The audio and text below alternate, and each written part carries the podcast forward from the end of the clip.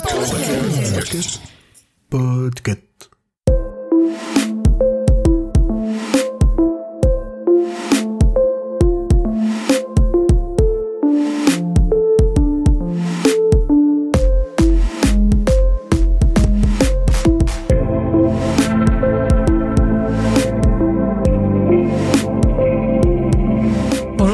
Vous écoutez le numéro 77 de la Gazette du Maine, le podcast de Stephen King France qui vous résume l'actualité de Stephen King. Je suis Émilie et je suis très heureuse de vous emmener avec moi en balade dans le Maine pour vous conter les nouvelles informations depuis le 4 juillet.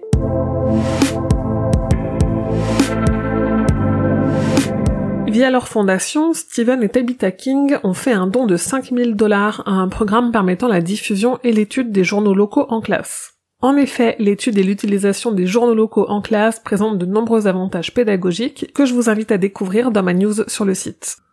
Ils ont également donné un million de dollars à un hôpital psychiatrique privé de Bangor pour soutenir sa rénovation et la construction d'une nouvelle aile pédiatrique.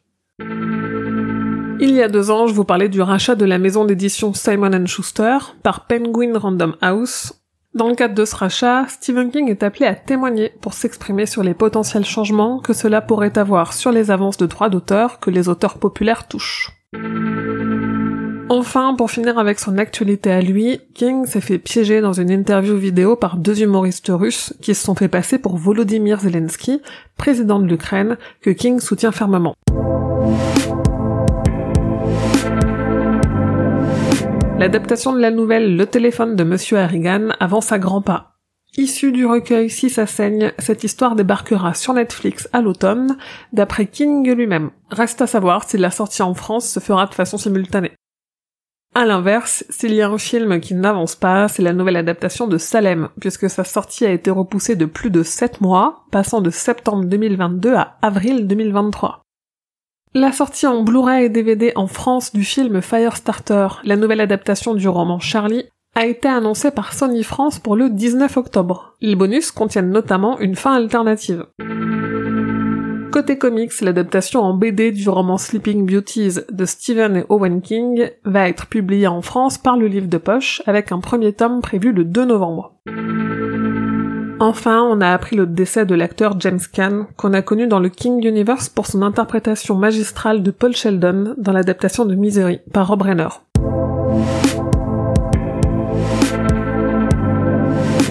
Le nom de François Vaillancourt ne vous est sans doute pas étranger puisqu'il a illustré beaucoup de livres de King pour les éditions Cemetery Dance. Il y a peu, il s'est amusé à créer les couvertures de 14 livres de King avec leur titre original et non le titre sous lequel ils sont parus. Aujourd'hui, il propose de se procurer ces très belles couvertures inédites qui existent sans doute dans un univers parallèle sous la forme d'une affiche. Amis joueurs et joueuses, tendez l'oreille car ce qui suit m'a provoqué une petite émotion. Un fan de La Tour Sombre a créé un petit RPG de style rétro, inspiré du système de jeu des anciens Final Fantasy. Il l'a mis en téléchargement libre et gratuit sur Edit, et cette petite merveille tourne sur PC et sur Mac. Et en parlant de la tour sombre, avec mes comparses du podcast Le Roi Steven, nous avons publié les derniers épisodes consacrés au cycle. Retrouvez sur votre appli de podcast préféré notre résumé, notre analyse et surtout nos sentiments à propos du septième tome de la tour sombre. Enfin, on a appris qu'un des deux épisodes d'Halloween des Simpsons sera une parodie de ça avec un Krusty le clown grimé en grippe-sou.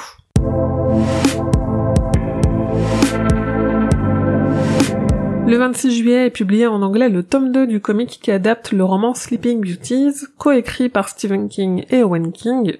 Le 16 août, c'est le tome 3 du Fléau en comic qui sort dans sa version rééditée en français par Delcourt, et le 19 août commencera Stephen King Rules, le festival en ligne de Dollar Babies.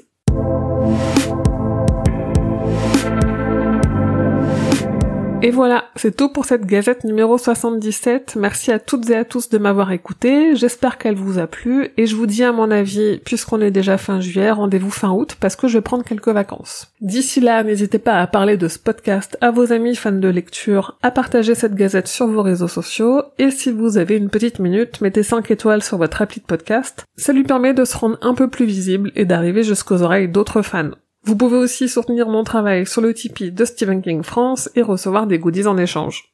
Comme toujours, suivez l'actualité de Stephen King grâce au compte Stephen King France sur Facebook, Twitter et Instagram, mais surtout venez échanger avec d'autres fans sur le serveur Discord et sur le groupe Facebook. Je vous mets tous les liens en description de cet épisode. Et enfin, rendez-vous sur le site stephenkingfrance.fr pour avoir tous les détails sur toutes les infos dont je viens de vous parler. La Gazette du Maine est un podcast du label Podcut. Rendez-vous sur podcut.studio pour découvrir ce que font tous les autres podcasts. Je vous dis merci et à bientôt, fidèles auditeurs et auditrices, que vos journées soient longues et vos nuits plaisantes.